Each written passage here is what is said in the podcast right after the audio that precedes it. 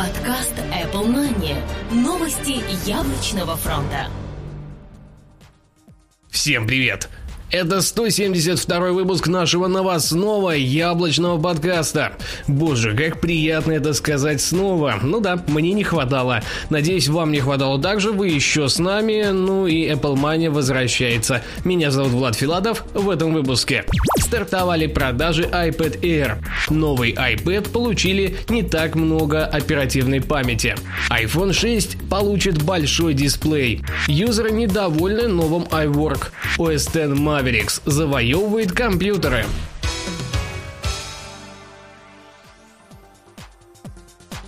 Сразу timeofnews.ru и компания Parallels Россия проводят конкурс с главным призом в виде лицензии на Parallels Desktop 9 for Mac.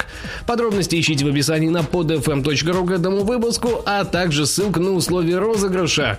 Не упустите свой шанс получить совершенно бесплатно Parallels Desktop 9 for Mac. Штука-то интересная.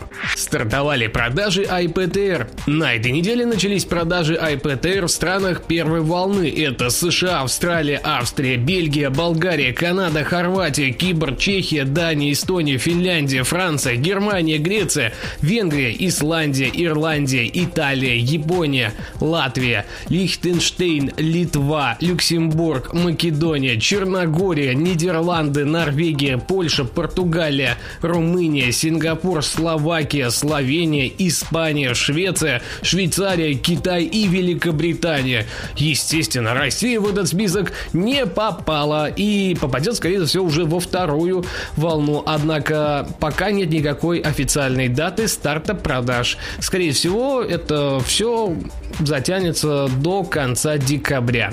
Рекомендованная цена в США составляет для версии iPad Air Wi-Fi 499 долларов за 16 гигабайтную, 599 за 32 гигабайтную, 699 долларов за 64 гигабайтную и 799 долларов за 128 гигабайтную версию. Рекомендованная цена все для тех же Соединенных Штатов Америки в версиях Air Wi-Fi плюс 4G составляет 629 долларов за 16 гигабайт, 729 за 32, 829 за 64 и 929 за 128 гигабайт. Новые iPad получили не так много АЗО. По изначальным слухам, объем оперативной памяти в новых iPad должен был составить не менее 2 гигабайт. Однако все оказалось менее радужно, чем хотелось бы.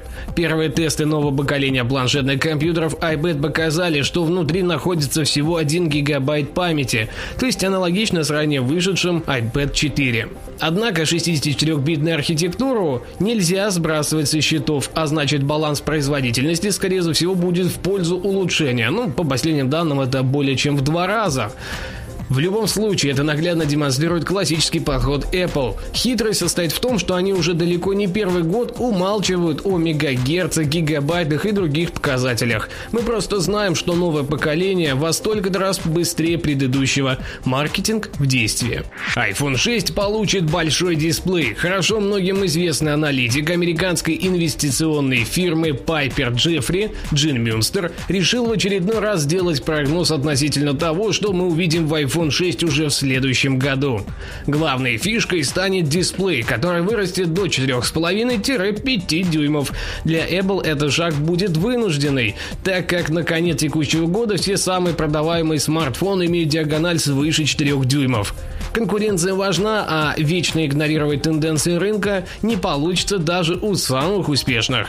Также в следующем году весьма вероятен выход умных часов и телевизоров под знаменами Apple. На фоне всего этого, по словам Джина, акции Apple достигнут планки в 640 долларов за штуку. Юзеры недовольны новым iWork. Все больше сообщений появляется на форумах поддержки продуктов компании Apple касательно обновленного и теперь бесплатного офисного пакета iWork. Пользователи разочарованы тем, что было удалено множество ранее полезных функций. Так, к примеру, Pages потерял несколько важных возможностей, предназначенных для процессинга текстов. А это был фактически самый популярный компонент iWork. Аналогично множество жалоб касается и других, попавших под нож э, функций Pages. Пользователи указывают на отсутствие возможности сохранения в RTF формате, значительных ограничениях в автоматизации обработки текстов через Apple Script, выделении нерегулярного текста и других моментах. Но большинство раздосадовано пропажей набора из сотни готовых шаблонов, которые могли быть незаменимыми в любой ситуации.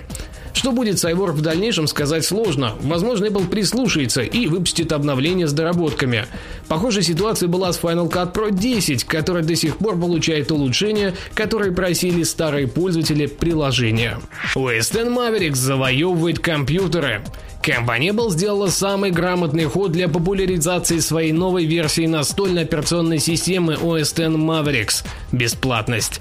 Однако, насколько он оказался действенным? Аналитическое агентство Читика провело собственное исследование по этому вопросу, а результаты казались достаточно впечатляющими. На данный момент 11,8% всех Mac перешли на новую версию операционной системы, а в первый день этот показатель достиг планки в 5,5%. Стоит только поздравить Apple, похоже, в развитии платформы будет новый бурный скачок в ближайшее время. Нас это не может не радовать. Выпуск подготовлен при медиаподдержке проекта runettimes.ru. Над выпуском работали подготовка материала и ведение Влад Филатов, монтаж и сведение звука Сергей Болесов. До следующей недели. Удачных вам выходных и отличных яблочных гаджетов. Пока-пока. Подкаст Apple Money. Новости яблочного фронта.